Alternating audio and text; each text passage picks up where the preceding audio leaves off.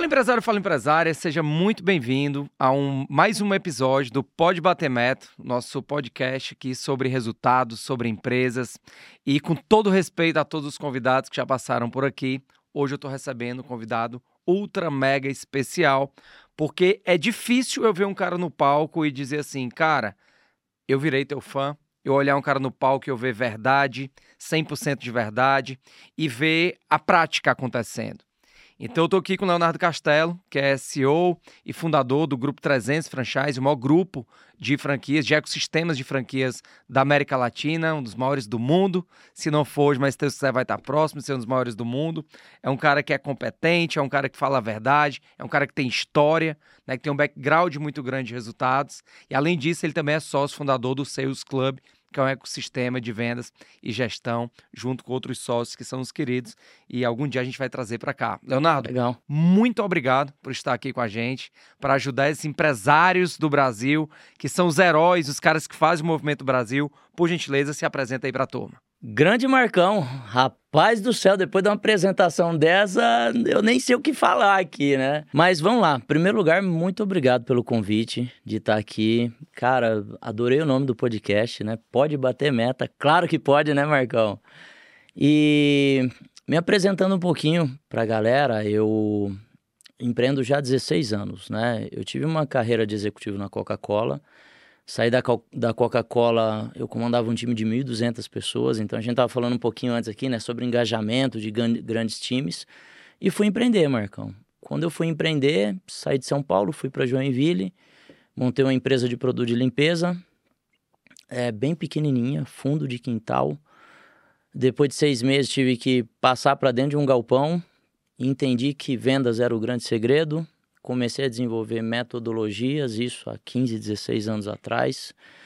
Comecei a vender acima da curva em relação a todos os meus concorrentes e comecei a entrar em negócios e todos os negócios eu acabava performando mais. E hoje nós somos um ecossistema de franquias, o maior ecossistema de franquias do Brasil. São 9.500 franquias no total, um grupo que hoje fatura 6 bi. Por isso que é, é, é bom a gente tocar bastante hoje aqui no podcast, porque 15 anos atrás eu estava dormindo no chão de um galpão e eu consegui construir um faturamento desse, cara. Eu quero dar todos os insights aqui que você me perguntar. E hoje nós lideramos 18 nichos do mercado, então é, é uma baita de uma responsabilidade.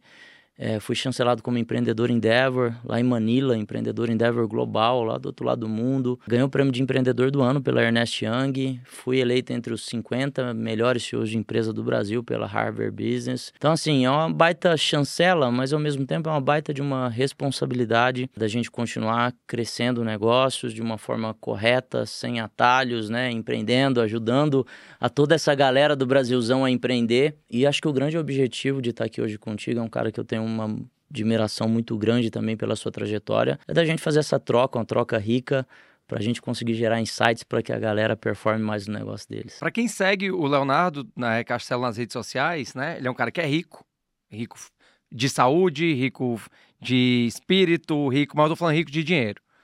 E aí, quando você olha um cara desse, você às vezes cria um julgamento, né? Você pode criar um julgamento e dizer, ah, esse é um cara de internet, esse é um cara que tá aí para talvez mostrar o que não seja. E não é o caso dele. Então eu tive num evento dele e foi lá mostrar da história, mostraram fotos, né? É um cara que construiu dentro desse país que você reclama. Dentro desse país que é difícil mesmo de empreender, mas que é possível, porque tem gente que consegue. Então você é um cara vitorioso, ponto final. Tem coisa que não tem questionamento, tá? E eu não sou um cara de fazer publicamente esse tipo de reconhecimento. Talvez seja até o primeiro reconhecimento público obrigado, que eu esteja obrigado, fazendo na internet, porque é de coração. É muito de coração mesmo. Só que esse cara bem sucedido, ele tem uma agenda, ele tem uma corrida muito acima de muitas outras pessoas do dia a dia. Porque a galera quer ter o resultado, mas não quer ter o corre. Então você falou que há 15 anos você construiu um negócio e hoje você colhe o resultado disso. Então, em algum momento, você teve que tomar uma decisão de ser grande. Porque uma empresa, ela pode escolher ser pequena e pensar pequena como sempre. E tá tudo bem, mas ela pode escolher ser grande e agir como grande. Então, em que momento da tua vida tu decidiu eu vou ser grande, eu vou ser líder de mercado e o que que tu considera que foi pilar para chegar nesse crescimento? Muito interessante, Marcos, porque isso sempre foi uma reflexão muito, muito grande minha, né? E, cara, eu tive muita sorte na minha vida de ter um pai que nunca colocou uma trava na minha cabeça. Nunca teve nada que meu pai falasse assim: você não vai conseguir. Ele sempre falou que eu ia conseguir, independente do que eu quisesse fazer. Então, para mim, toda a base ela veio do meu pai quando eu era criança, ele que ele falava: você precisa ser muito bom em tudo aquilo que você for fazer. Você tem que sonhar muito grande e um dia você vai ter os seus negócios. Então, como ele me falava isso todo dia, hoje tudo que eu vou fazer eu penso: eu vou empreender, eu vou ser muito grande em tudo que eu me propor a fazer e eu vou ser muito bom. Então são meus pilares. Só que no meio do caminho, Marcão, eu, comecei a, a, trabalhar algumas disciplinas, porque qual que é o caminho é, que, a, que as pessoas seguem hoje? Elas vão para as universidades, um curso técnico, tecnologia. E aí eu comecei a estudar muito. E aí eu fiz tecnologia eletromecânica, depois eu fiz técnica eletrônica, depois eu fiz engenharia de produção. Ou seja, eu fiz aqui algumas disciplinas técnicas, igual o contador fica bom em contabilidade, igual o médico fica bom na medicina. E eu falava, cara, mas como que eu sou tão bom tecnicamente e eu não tenho resultado? Resultado que eu esperava para mim, para minha vida. Eu entendi que as disciplinas para se ter resultado eram outras completamente diferentes, que eu precisava entender de gestão, de liderança, que eu precisava saber lidar com as pessoas, que eu precisava ter uma mentalidade muito acima da média, que eu precisava estar dentro de um ambiente muito melhor do que o ambiente que eu andava, que não era o ambiente dos meus amiguinhos que me chamavam para beber cerveja, que não era o ambiente da balada, que era o ambiente que eu tinha troca. Só que aí, olha só, eu comecei a mudar a minha postura e comecei a ter mais resultado. Só que eu comecei a me questionar sobre sucesso. Falei, cara, o que é sucesso para mim? Porque eu sempre estava frustrado com o meu resultado. Eu sempre queria mais. Cara, eu atingia e queria mais, atingia e queria mais.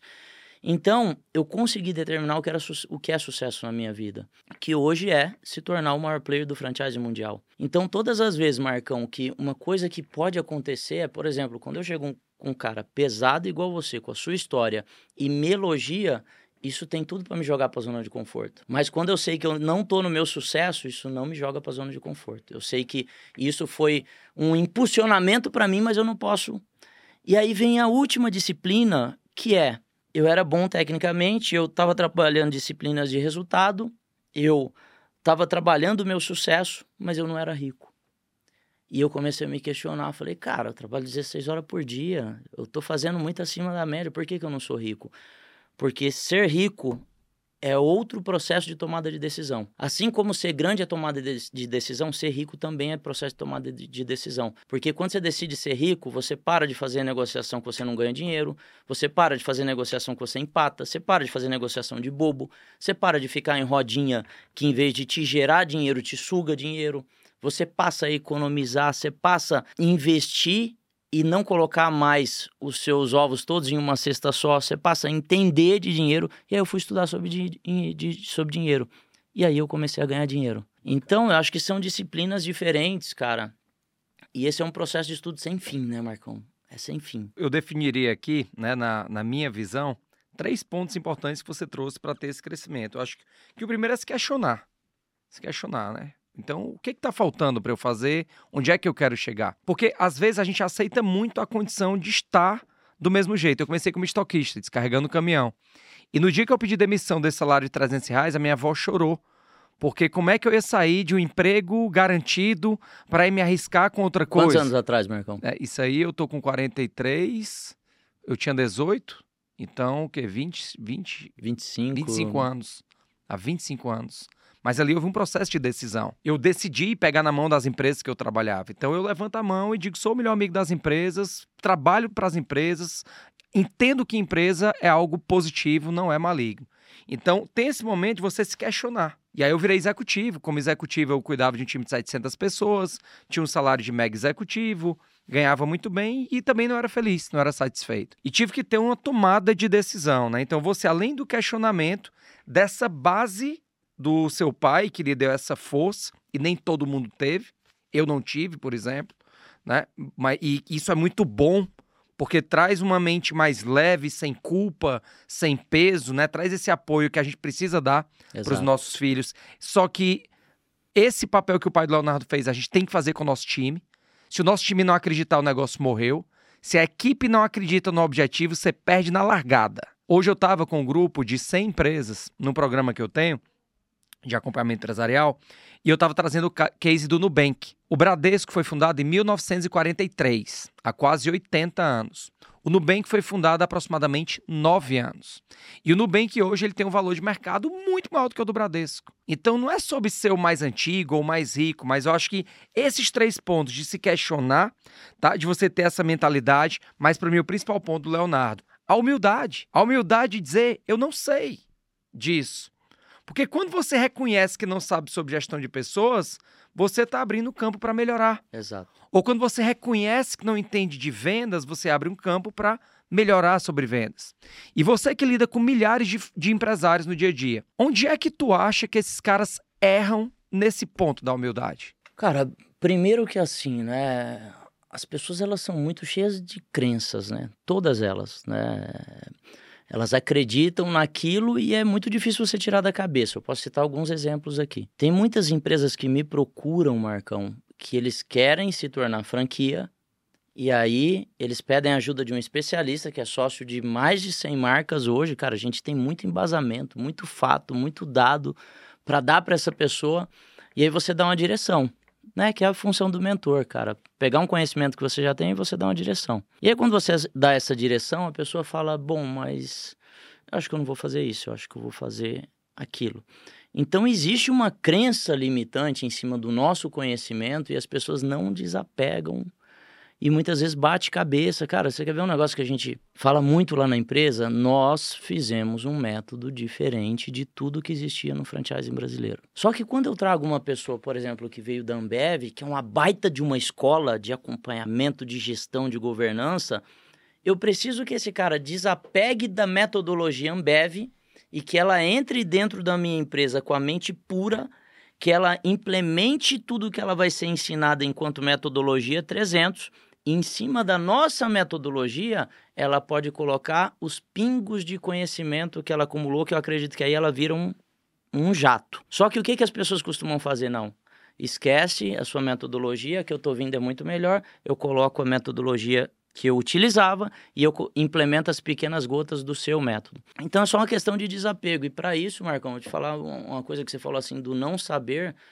Cara, eu tenho 46 anos, Marcão, e tiveram algumas coisas que foram divisor de água na minha vida.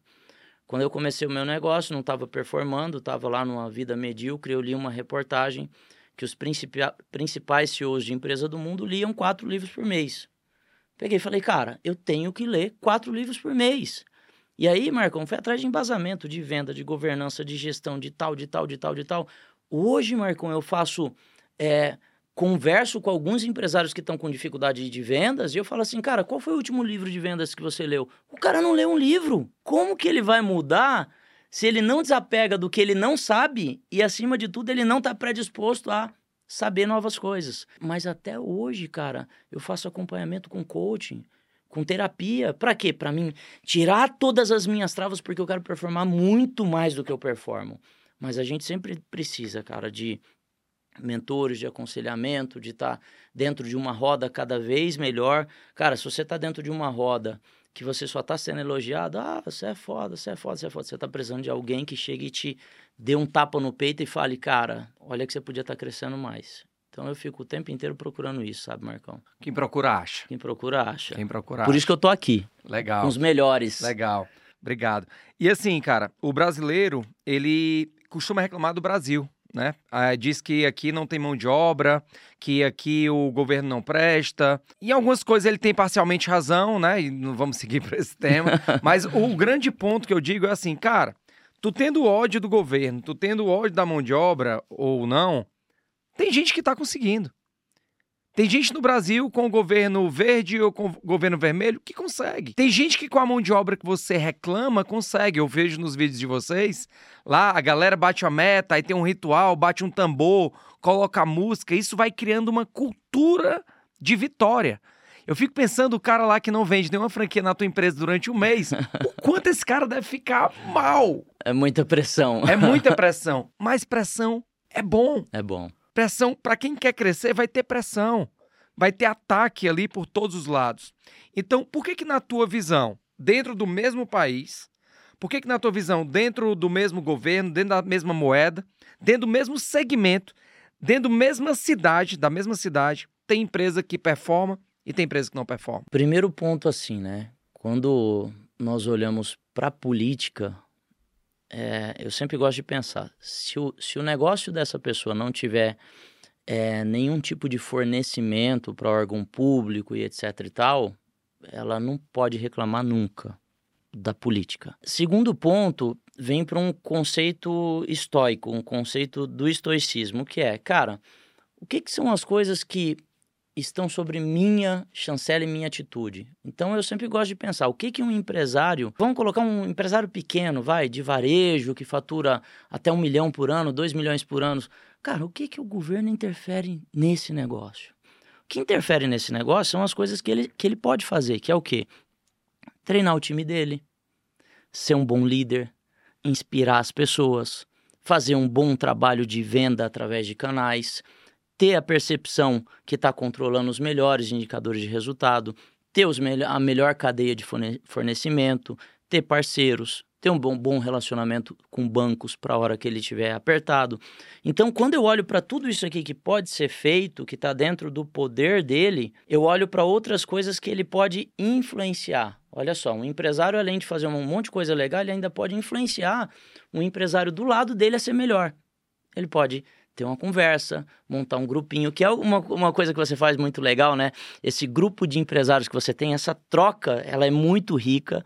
Agora, tem coisas aqui que eles não estão sobre a nossa influência, cara, que não adianta reclamar do governo, do tal, do tal, porque isso aqui a gente não tem a caneta para ir lá e fazer. Como eu estou em muitos negócios, Marcão, qual é a minha percepção?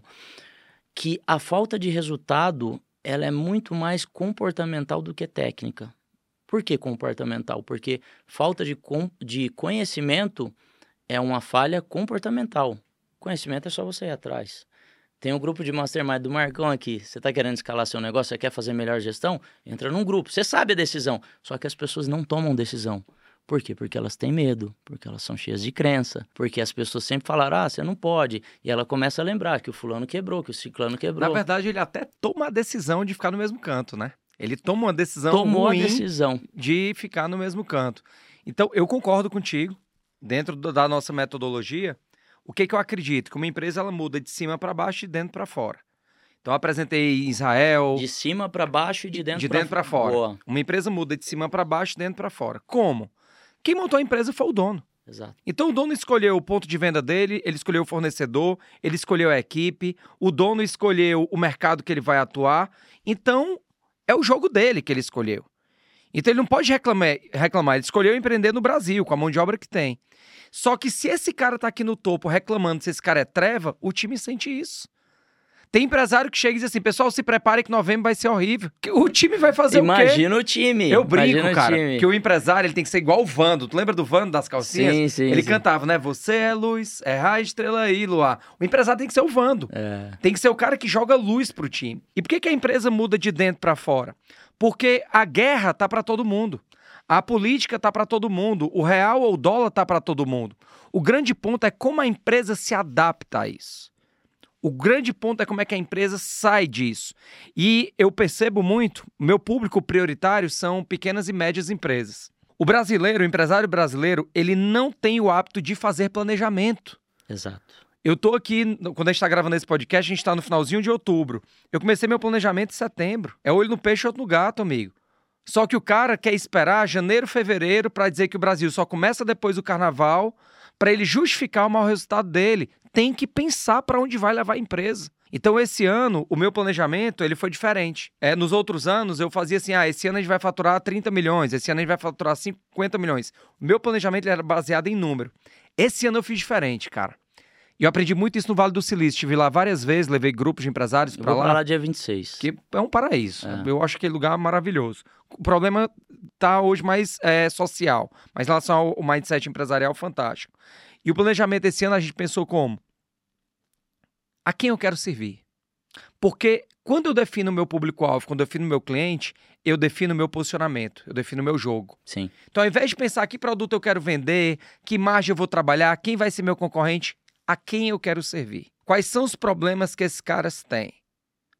quais são as soluções que o mercado oferta hoje para ele. O que, que eu posso ofertar que ninguém está ofertando para que eu me diferencie e seja a primeira opção? O planejamento partiu do rei, que é o cliente. Não é uma única forma, mas é uma forma. Tá? Então eu acredito que tudo que o empresário precisa de início é reconhecer onde ele está.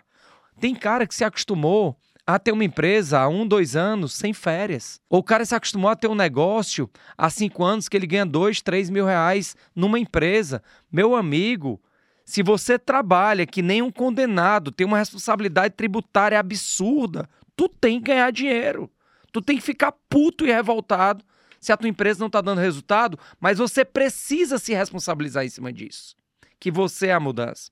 E aí, você falou, né, que o cara às vezes não pede ajuda, ele toma a decisão de ficar na mesma de não avançar, mas você é um cara muito bem relacionado, você anda com grandes outros empresários.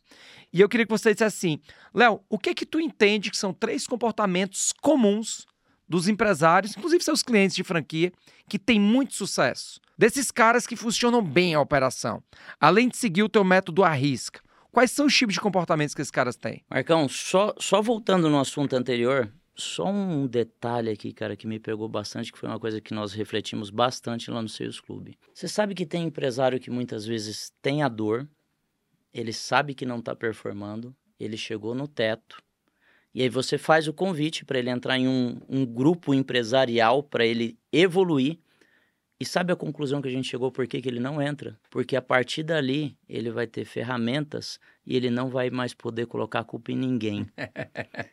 tá entendendo? Ele não entra justamente para não assumir a responsabilidade sobre o seu negócio, que deveria ser a responsabilidade dele desde Boa. o início. Faz sentido. E com relação à parte comportamental, Marcão, cara, assim, eu tenho bastante clareza mesmo do que eu acredito ser talvez os pilares mais importantes que a gente passa para nossa empresa. Cara, primeiro de tudo, ninguém, ninguém faz resultado se não tiver disciplina, velho. Quando eu digo disciplina, Marcão, uma, uma empresa ela é, ela é feita de processos e rituais. O que, que é um, analisar um indicador de resultado? É um ritual. Você, você precisa olhar aquele indicador de X em X touch point. Você precisa olhar ele. E aí, quando a gente olha para uma pirâmide estratégica, tática e operacional, que você vem para o nível operacional e ele tem uma cadência de execução, então aqui você tem que ter disciplina, senão você não tem resultado. Só que quando você vai para o nível tático, que é nível de coordenação, gerência, esse cara tem uma cadência de acompanhamento, que ele também tem que ter disciplina. E o CEO da empresa, que é o cara que traz o exemplo, que é o cara que faz, que traz a visão, ele também tem que ter disciplina, porque senão é igual você falou, de cima para baixo, de dentro para fora. Se não tiver de cima para baixo, a empresa acaba não absorvendo esses comportamentos. Então, o primeiro ponto para mim, disciplina em cima de tudo que você for fazer. E quando a gente fala em planejamento estratégico, para mim um dos maiores pontos, eu vejo muito empresário que faz planejamento, mas não tem disciplina de acompanhar. Não tem ah, disciplina. Só escreve o plano, escreve, mas não vai acompanhar. Não, não vai acontecer, né? Vai acontecer. Segunda coisa para mim, é, beleza, disciplina, auto responsabilidade. Cara, a pessoa precisa ter responsabilidade com o que ela se propõe a entregar, ela precisa ter responsabilidade com relação à sua rotina, seu dia, sua agenda. Cara, não existe falta de tempo para nada, existe falta de prioridade. Eu tenho uma agenda extremamente disciplinada e eu consigo fazer de tudo. Eu consigo olhar para minha família, eu consigo olhar para meus amigos, eu consigo vir aqui falar contigo porque eu defino as prioridades. E o terceiro ponto para mim, Marcão, é autogestão. Porque a gente fala muito em gestão, gestão, gestão. E olha só como é o negócio, né? Parece que para cada uma pessoa que está trabalhando, que é descabeçado, eu vou chamar assim, e, e ouçam minha palavra com, com carinho, parece que eu tenho que ter alguém tomando conta. Cara, agora que lindo se uma empresa, todo mundo tivesse gestão sobre si mesmo. Para você aprender, você tem que ler, você tem que participar de curso, você tem que participar de imersão. Por que, que a pessoa não faz se ela sabe que tem que fazer? Por que, que a pessoa não acorda cedo e vai para academia se ela sabe que tem que ir que vai ser bom para a saúde? Por que, que ela não vai no médico? Por que, que ela não faz as coisas que precisam ser feitas? Para mim, o vitorioso é aquele que tem gestão sobre si mesmo e aí ele tem o poder. Então, assim, são várias coisas, né? O foco é importante, a constância é importante, mas para mim os três principais fatores é disciplina, autorresponsabilidade e autogestão. Perfeito, muito, muito, muito, muito bom, muito bom. Nessa tua trajetória como empresário, essa trajetória aí do Leonardo Castelo como empresário, que saiu do zero aí para um grupo de 6 ponto... 6 bi. 6, 6 bi aproximadamente. 6 bilhões aproximadamente. É, tu já foi traído? Já, e muitas vezes. E esse também é um tema muito importante, Marcão, porque a, a, a primeira traição, ela parece que o mundo vai acabar. É, às vezes você é traído por uma pessoa que trabalhava contigo, que a pessoa te jurou lealdade e quando você vê, cara, eu tô saindo, pá, que eu tô indo pro concorrente. Isso é uma traição. Mas ao mesmo tempo, eu fui criando casca e ficando maduro. E entendendo o seguinte: se, se essa pessoa foi pro concorrente, significa que ou eu não estava com a pessoa certa, que realmente ela não tinha um nível de lealdade, ou de repente eu errei em alguma coisa dentro da minha empresa no processo de retenção, no processo de remuneração, no processo de venda de sonho, no processo de engajamento. Então, durante uma parte e terceirizar a responsabilidade é fácil. Só que isso é coisa pra gente fraca. Eu peguei e falei, cara, eu vou parar de terceirizar isso, eu vou assumir a responsabilidade que se a pessoa fez alguma coisa, eu errei também no processo. E aí, é, no meio do caminho, é, já tiveram muitas gente, pessoas que me juraram lealdade, Marcão, e do nada, cara, a pessoa saiu por um motivo ou por outro, por uma parte pessoal. E mas eu já tive traição também mais pesada, sabe? De, de sócio meu desviar dinheiro. E aí o que que eu entendi? E, eu, e sorte que eu entendi isso mais ou menos na metade da minha jornada. Eu já tinha uns sete anos empreendendo. E aí eu comecei a filtrar, Marcão. Filtrar, filtrar, filtrar, filtrar, filtrar, filtrar, mas num nível de, de, de maestria e de detalhe absurdo. É, esses dias atrás nós fizemos uma um, num, num portal lá da cidade um anúncio de vaga de emprego. Aí tiveram algumas pessoas que falaram: Ó, oh, aquela empresa que o processo seletivo parece o processo do, do FIES, do PAEX, não lembro lá. Por quê, cara? Porque hoje todo mundo que vai entrar na empresa ele passa por três processos, por três pessoas diferentes. E um, todo o nível de liderança ainda passa por mim. E isso não é arrogância. É porque eu quero entender quem é a pessoa que está trabalhando comigo. Com toda certeza. Eu quero, mas aí, Marcão, eu quero entender laço familiar, como que está o relacionamento dessa pessoa, distância aonde essa pessoa, se isso interfere na rotina dela, se ela pratica esporte, como que está a vida pessoal, como que ela trata o filho, qual que é a rotina do filho, o quanto ela gosta do filho, sabe por quê? Quem não demonstra apreço pelo pai e pela mãe jamais vai demonstrar apreço por você ou pela sua empresa. Cara, então assim, comecei a me pegar alguns detalhes, como é um, o, o autodesenvolvimento é uma coisa importante para mim, comecei a perguntar muito em entrevista, cara, qual foi o último livro que você leu? Aí a pessoa fica aquele, aquele vago, né? O livro mais falado é O Monge Executivo. Só que para muitas funções eu estou contratando uma pessoa de vendas. Eu falo, e o livro de vendas? Aí o cara fala assim: ah, o Seja Foda. Eu falo, cara, o Seja Foda do Caio Carneiro é um bom livro, mas ele não é de vendas. Eu quero saber onde vendas. Ou seja, a pessoa se colocou no papel de vendas, mas ela nunca leu um livro de vendas. Você pergunta para ela qual foi o último curso que ela fez, Marcão, e aí ela fala assim: ah, a empresa que eu tava não desenvolvia, não tinha parte de desenvolvimento pessoal. Eu falei: não, quero saber o que você tirou do seu bolso para se desenvolver.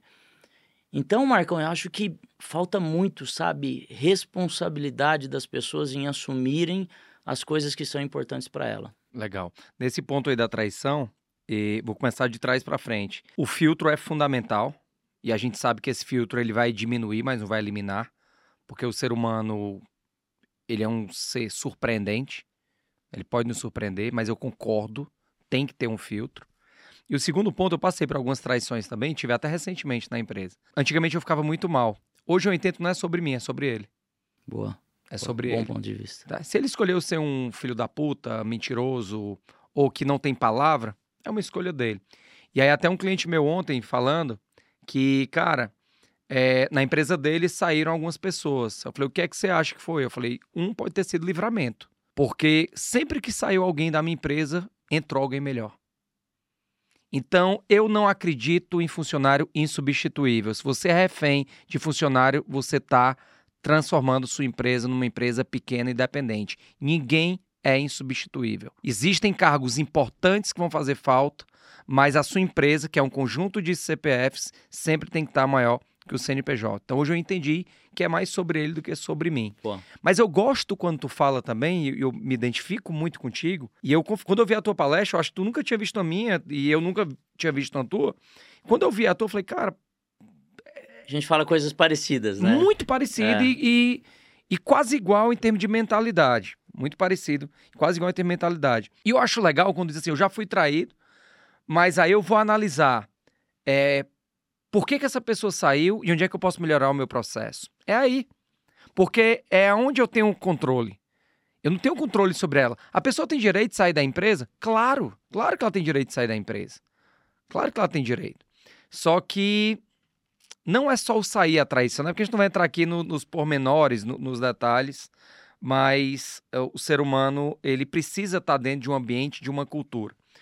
Recentemente aconteceu aqui na empresa, de eu tinha uma pessoa, numa empresa minha ou de outra pessoa, para não expor demais o caso, me mandaram várias mensagens que um funcionário meu, durante o horário ah, do trabalho, ele estava montando a empresa dele. Nada contra o cara montar a empresa dele. Mas totalmente contra o cara montar a empresa dele no horário que eu Horário pago de trabalho, exato. E eu vim na empresa, pessoalmente, eu não precisava vir, poderia ter vindo o RH, o gerente, o diretor, etc. Eu vim e falei, cara, tô sentando aqui para tratar da tua demissão. E a pessoa disse assim para mim, ah, mas é, eu não sabia que não podia. Eu falei, tá, vamos partir do princípio que você não sabia. E aí, na mesma hora, minha autorresponsabilidade foi, vou escrever isso, Exato. para não ter nem a desculpa. Porque é óbvio que não pode, mas o óbvio tem que ser dito Tem que ser dito. escrito e validado, né? E aí eu tirei. Só que eu tirei de uma área que eu precisava muito daquela pessoa. Porque era uma área que eu estava com uma dor e eu tirei. Só que tem uma hora que eu tenho que escolher entre me vender negativamente e aceitar qualquer coisa ou sustentar a cultura. Então a gente optou por sustentar a cultura. Então a cultura acima de tudo. A minha esposa agora ela é CEO da empresa. E ela diz: Eu fico sem ninguém, mas eu não vou trabalhar com pessoas desaculturadas. Não aceito, não tolero. E eu gosto disso.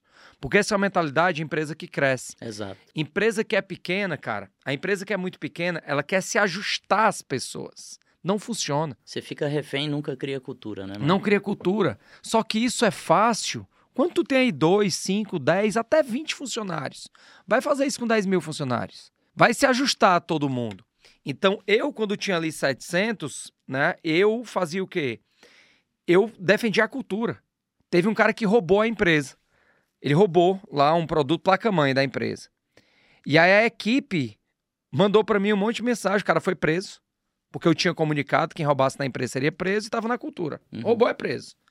E aí a equipe chegou e falou assim: Marcos, é que absurdo, ele é um pai de família e foi preso. E eu disse: pessoal, não é comigo que vocês têm que falar. Foi ele que roubou. Exato. exato. Não fui eu que Exato, roubei. exato. Ele roubou, ele que não sabia. Então, conversem com ele.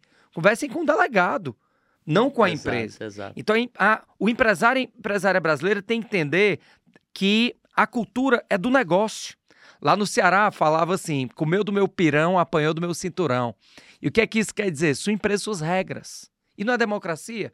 Trabalha aqui quem eu quero e fica aqui quem quer ficar também, né? Pode sair quem não quer ficar com a gente. Marcão, e esse negócio de cultura, cara, isso é tanto sobre o exemplo, né, que vem de cima para baixo também. É, hoje é muito comum é, você marca uma cal com alguém, por exemplo, cheguei aqui no podcast e você vê quando são pessoas de compromisso. Eu cheguei antes e o Marcão chegou antes. Então tava os dois aqui dentro do horário. Você marca uma cal com uma pessoa hoje, sempre você tem cinco minutos para esperar porque já sabe que ela vai atrasar. Como assim? Como assim? Então, olha só, cultura de atraso. Então, lá na empresa a gente começou a proibir isso. E, de novo, isso vem para as regras. É claro que é óbvio que você não pode atrasar, mas a gente colocou nas regras. Quem atrasar com algum cliente vai tomar advertência. E aí a gente começou a descer isso para o nível de reunião. Então, tipo assim, é, reuniões mais importantes, reunião de conselho, a gente começou das importantes para as outras. É assim que a gente desce cultura, né? Vai, vai pegando nos elos maiores para os elos maiores trazerem para os elos menores. Reunião de conselho, começa às 8 horas da manhã. 8 horas da manhã, minha assistente já fica na porta e fica assim no relógio. 8, 7h59 e 55 segundos, 8 horas, fechou. E teve um dia em específico que a minha gerente, que, tinha, que fazia o maior resultado naquela época, ela pegou e chegou 8 horas e 10 segundos. Eu lembro como se fosse hoje. E aí ela pegou e chegou para minha assistente. A minha assistente falou: Você tá atrasada, não dá. Aí a minha assistente foi lá na minha mesa, chamou. Falou: Não, você tá atrasada. É 8 horas. Não é 8 horas e 10 segundos.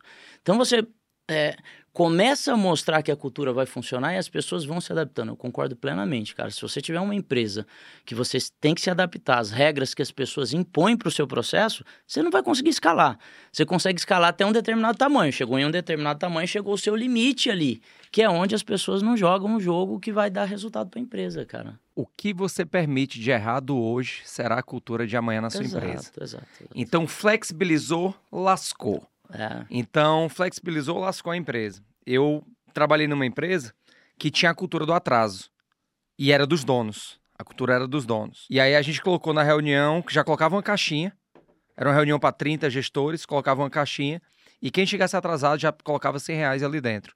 E no final do ano a gente fazia uma festa com aquele dinheiro. As festas eram homéricas, fantásticas. Porque o dono gostava de chegar atrasado, ele pagava. Eu já dizia assim, cara, tu quer pagar logo o ano todo? Que a gente dá desconto aqui. Dá desconto pra ti, pra pagar.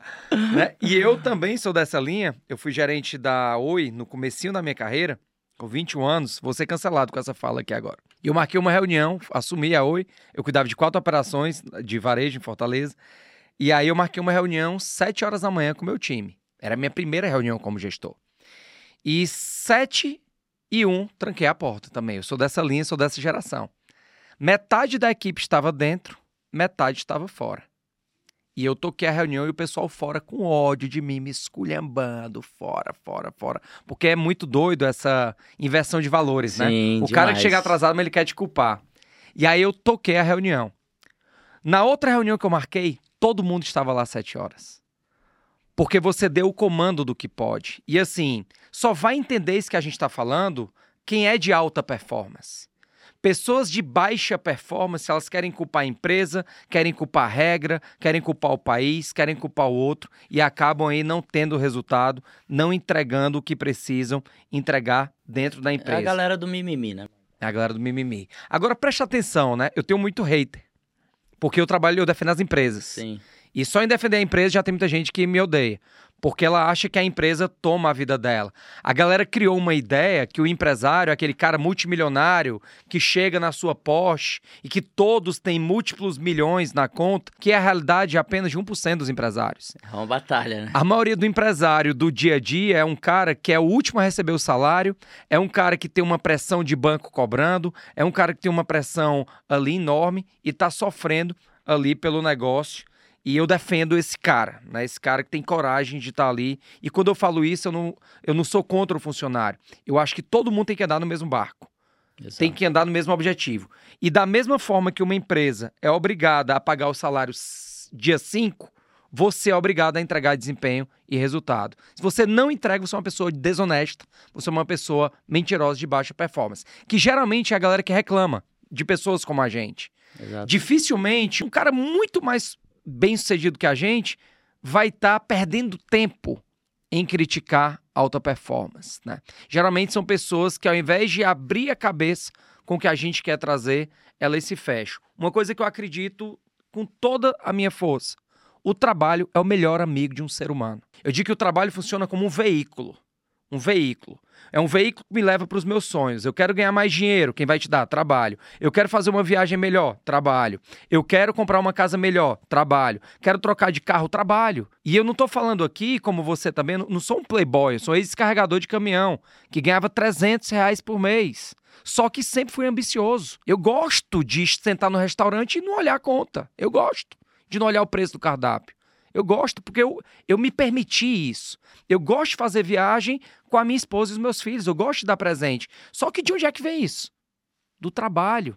Exato. Então, enquanto você, profissional, colaborador, empresário, funcionário, seja o que for, tratar mal o teu trabalho, você está se distanciando dos teus sonhos. Então, o que vai mudar esse país é educação e trabalho. E aí, uma coisa que eu tenho acreditado cada vez mais, Léo, é que quem tem uma empresa tem um colégio. Nós temos obrigação de educar os nossos funcionários. Porque eles estão chegando numa educação horrível. Eles estão chegando muitas vezes com uma cultura ruim e cabe a gente, como empresário, ajudar no processo de educação. Agora, se o cara quer ser educado ou não, ok. Mas o nosso papel é formar essas pessoas dentro da nossa cultura, dentro do que eles acreditam. Marcão, eu tenho, eu tenho um exercício lá na empresa e eu executo ele todo início de ano. Todo mês de janeiro o meu é quase o mês inteiro fazendo esse exercício, que é o quê? Eu pego de 12 em 12 funcionários e, e esse trabalho ele tem que ser um trabalho muito de corpo a corpo. E a gente é, faz uma rodada que a gente fala desde o plano do ano que vem, a gente passa o plano para o grupo inteiro. Mas passar individual, você passa num nível de detalhe muito maior para engajar as pessoas. Só que depois que eu passo o plano, eu tento entender qual que é o plano pessoal dessa pessoa. E aí, cara, por que, que eu tento entender o plano pessoal? E, e eu estava fazendo um exercício com os novos funcionários que entraram essa semana, é, sexta-feira da semana passada. E a gente estava numa mesa, 12 pessoas, e eu comecei o exercício do sonho. Falei, vamos lá, galera, me abre aí, qual que é o sonho de vocês? E aí você, entra primeiro em uma conversa para deixar o pessoal mais descontraído. Qual que é o sonho? Aí teve um rapaz, ah, quero falar o meu aqui. Bom, já realizei muita coisa, mas eu quero comprar uma Santa Fé. Um carro, né? Um Santa Fé. Eu falei assim, cara, mas por que uma Santa Fé? Aí ele falou assim, não, porque eu sempre quis. Eu falei, cara, mas a Santa Fé já saiu de linha, é desvalorizada, é um carro que você vai perder dinheiro, a manutenção é cara, e tal, e tal, e tal, e tal. E aí ele falou, nossa, eu nunca tinha pensado por esse lado. Então, olha só, às vezes até o processo de educação, de ajudar o nosso colaborador a tomar uma decisão para comprar um carro dele, que é o sonho dele, o, o, empresário, por de repente já ter mais base de negociação, de tomada de decisão, cara, é muito importante que ele auxilie o time na realização do sonho. Quer ver outro detalhe importante, Marcão? Você, quando você vai fazer esse jogo do sonho com o time, você fala qual que é o sonho e você tem três grandes objetivos: carro, casa e independência financeira. Só que quando você entra na casa, e isso foi um exercício que eu fiz início do ano, cheguei e falei assim: Amanda, qual que é seu sonho? Ela falou assim: uma casa. Eu falei: aonde? Ela falou: nunca pensei. Eu falei: então vamos pensar junto.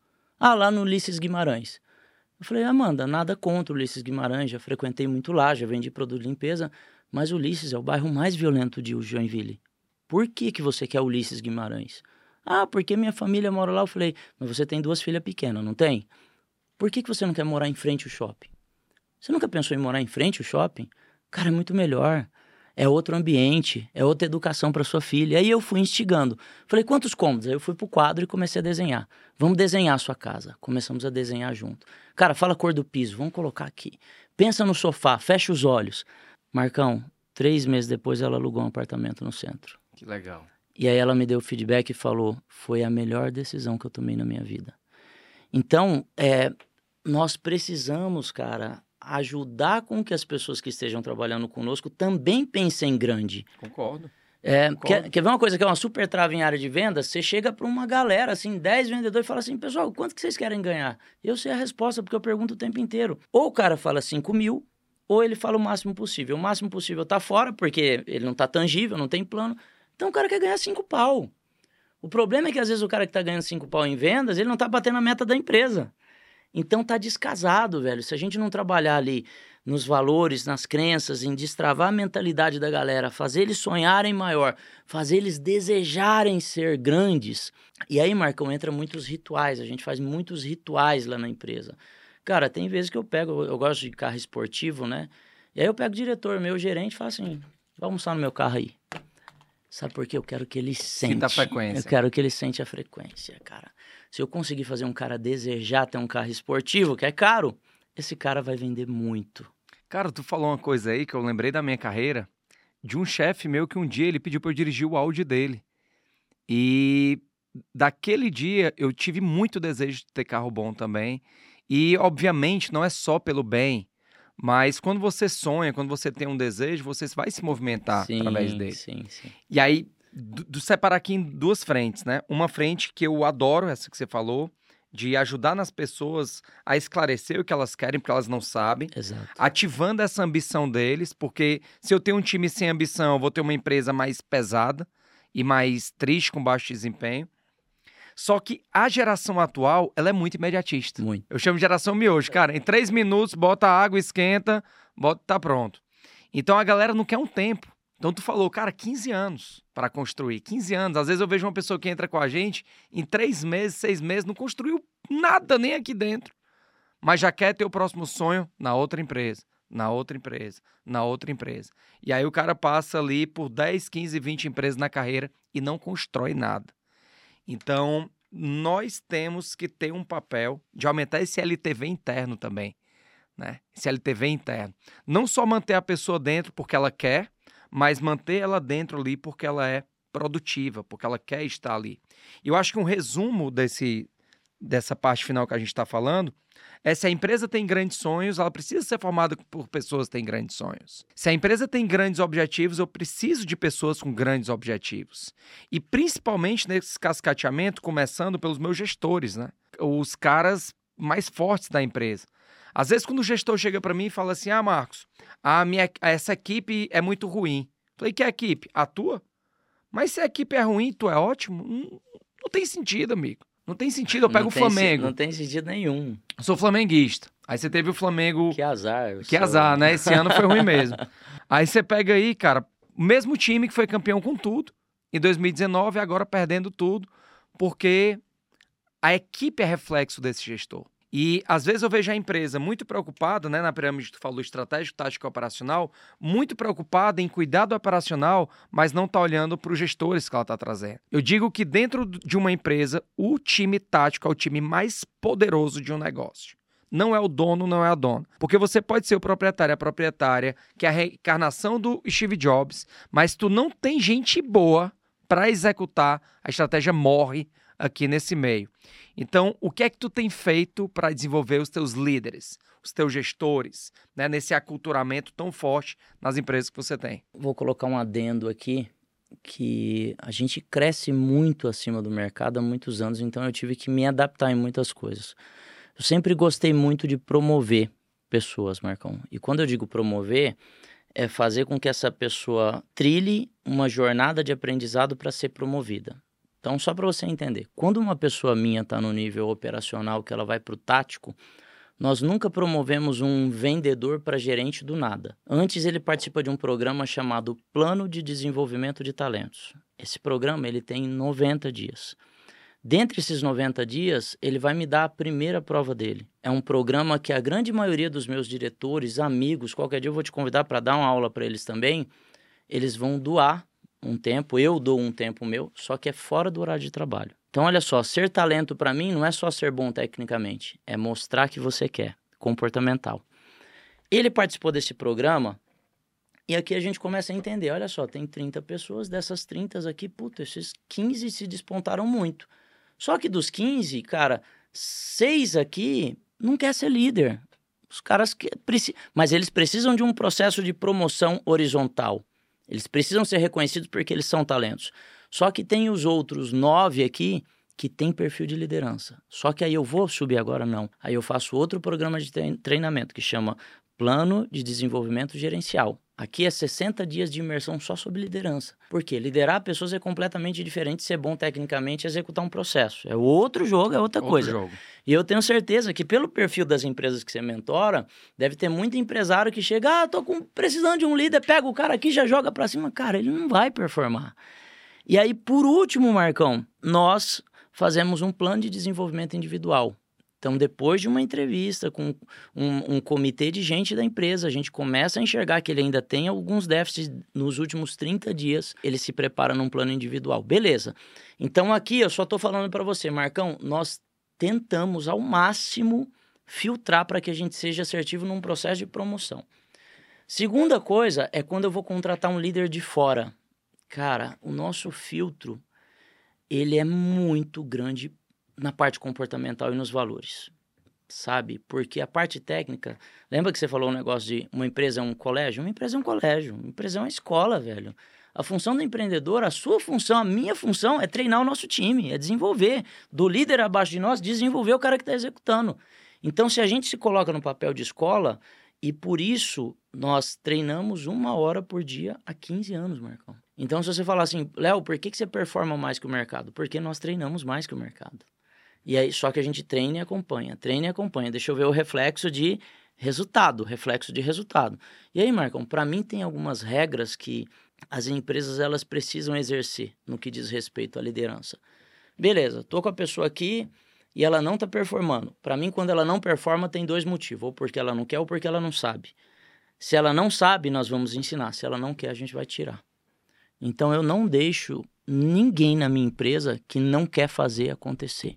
Ele tem que mostrar que ele quer, e aí é comportamental. E o segundo ponto é: poucas empresas, e talvez até eu também seja cancelado por isso, trabalham dentro de um formato desse, mas nós temos blacklist dentro da empresa também.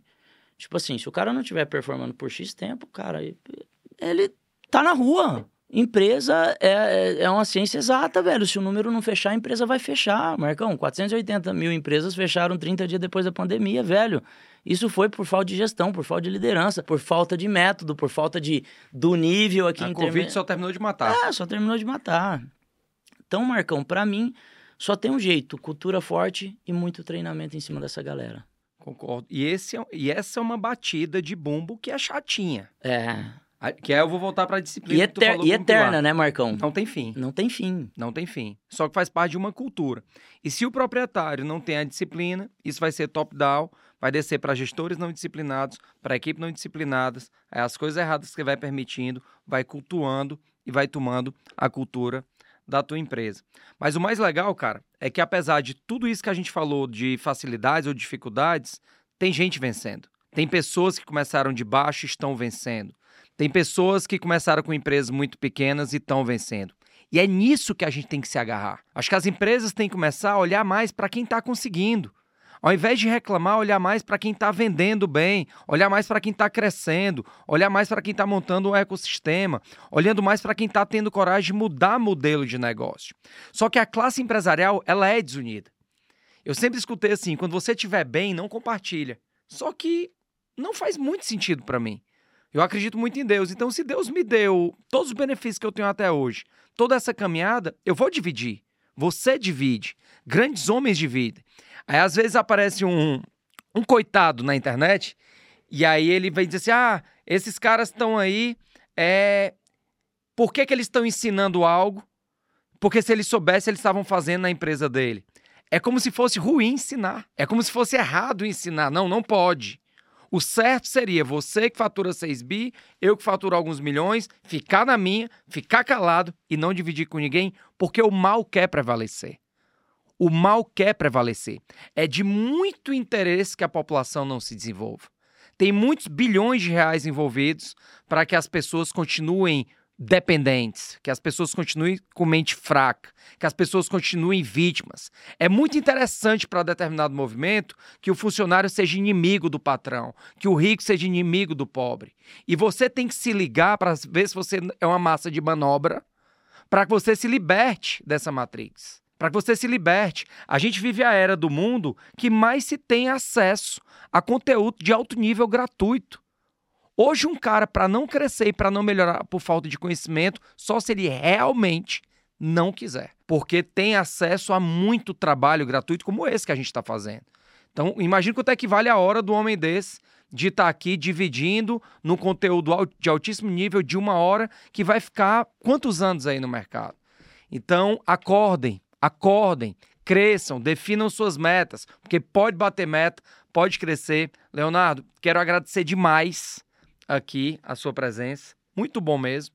Eu te conheci em Natal, no ano passado. Você estava tomando café da manhã. Chegou lá eu, o Thiago Reis e o Renan. E o Carequinha. E o Careca. Careca. Careca também. E eu vi aquele cara estiloso, né? cara estiloso. Pô, bacana. E muito simpático. Né? Eu não conhecia. Leonardo Castro, quando eu olhei, o cara não sei quantos milhões de seguidores. Aí fui acompanhar, acompanhei. Tá? E é muito bom estar aqui hoje. Acho que Deus vai unindo as pontas vai, com pessoas vai, de caráter, vai. pessoas que querem crescer e se desenvolver. E aí nos bastidores eu fiz uma pergunta para ele que não tem nada a ver, mas eu acho que é legal a gente falar. Eu sentei aqui inconveniente, como eu sou às vezes, e perguntei assim: "Leonardo, tu usa algum suplemento? Porque o homem malha todo dia. O homem acorda de madrugada e chega de madrugada. Não sei quantas empresas viajando. E aí eu perguntei para ele se eu poderia perguntar esse tipo de coisa. Ele falou, cara, vamos falar porque é um assunto importante. Então, tu toma algum tipo de suplementação? Cara, eu achei esse assunto muito importante, na verdade. Porque você, você numa rotina muito pesada, até contar um pouquinho da minha rotina pessoal. Acordo todo dia às 5 e meia da manhã. E aí eu fiz um ritual, Marcão. Olha, olha, olha só como a gente consegue fazer tudo na nossa vida. Eu tinha um. Eu tinha, não, eu tenho é, problema de cólica de rins. E o médico sempre me falava, cara, só tem uma solução para isso, é tomar água. Você tem que tomar água. E eu não tomava. Olha só, você sabe o que você precisa fazer e não faz. Então, hoje, todo dia, quando eu acordo, eu tenho na minha geladeira já um, dois negocinhos de água. Um que é para mim tomar quando eu acordo, um é para mim voltar quando eu tomo do treino. Então, eu já mato dois litros de manhã. Segunda coisa que eu faço quando eu acordo, eu me alimento. Não é, eu odeio me alimentar de manhã, mas eu sei que vai ser bom para minha rotina durante o dia. Eu vou treinar, volto, eu tenho 15 minutos de leitura diário, isso antes de ir para academia. Beleza, quando eu chego 7 horas da manhã, muitas das vezes, Marcão, eu me sinto tão forte. E o forte é, puta, ganhei da cama, fiz o que tinha que fazer, bebi a água, me alimentei. E agora só são 7 horas da manhã e a galera tá dormindo ainda. Então eu já me sinto que eu fiz mais que todo mundo às 7 da manhã. Quando eu vou trabalhar, eu já tô energizado. Só que essa energia, cara, a gente tem que pensar no nosso corpo como uma máquina mesmo, né? É municiada de nutrientes, vitaminas e hormônios e etc e tal. Então, de três em três meses, isso já fazem cinco anos, seis anos, sete anos, não lembro o tempo, que eu de três em três meses eu faço todos os exames que tem que fazer, e aí eu vou lá com o nutrólogo, meu médico é o Dr. Paulo lá de Joinville, e aí ele vem passando, né? Eu tava te citando um exemplo. Bom, vitamina B12, Léo, tá baixa, então eu tenho que te suplementar em vitamina B12. Cara, tem vitamina que te dá falta de memória, tem vitamina que te dá falta de energia. E eu, e eu cheguei ao ponto do hormônio, né? Cara, eu tenho 46 anos de idade, então eu faço reposição hormonal. E a grande maioria dos homens acima dos 40 anos provavelmente tem a necessidade de fazer reposição hormonal. O grande detalhe, ele tá que quando você está com a testosterona baixa, que é o hormônio masculino, você fica com a autoestima baixa. E eu não conheço ninguém que performa com a autoestima baixa. Então, olha só, a sua parte hormonal pode estar tá afetando no seu humor, pode estar tá afetando na sua rotina e pode estar tá afetando na performance que você está tendo com o seu negócio.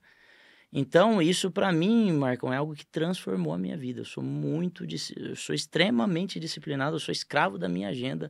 Se eu colocar que eu vou fazer, eu vou fazer, eu cumpro a risca. E, e eu já entendo que para mim performar, eu tenho que dar com duas coisas muito fortes. O meu corpo ele precisa funcionar e a minha mente precisa funcionar. Então, eu estou trabalhando isso aqui o tempo inteiro, corpo e mente, corpo e mente. Maravilha. Às vezes o cara acha que é só o produto, é só o marketing, mas quem está por trás disso? Exato. Né? Tem um ser humano exato, por trás disso. Exato. Tem um ser humano por trás da empresa, da companhia, e ele tem que estar tá com o corpo bem, com a mente bem. Tá? Me manda o endereço desse médico aí. Pode deixar. Tá? Pra pode gente deixar. dar uma reposição aqui. Ô, ô Marcão, e sabe, assim, só para para fazer um adendo aqui no que você tá falando quando a gente tava conhe se conhecendo ali, que, cara, tem uma coisa que é, é bacana e eu procurei seguir isso muito para minha vida, que sempre foi tá, tá perto de gente muito boa. E gente muito boa, não tô falando de gente tecnicamente muito boa, tô falando de gente, pessoa com, com valores, com critérios, sabe? Pessoas motivadas, positivas, que foi uma, uma das coisas que me, me atraiu muito quando a gente teve aquele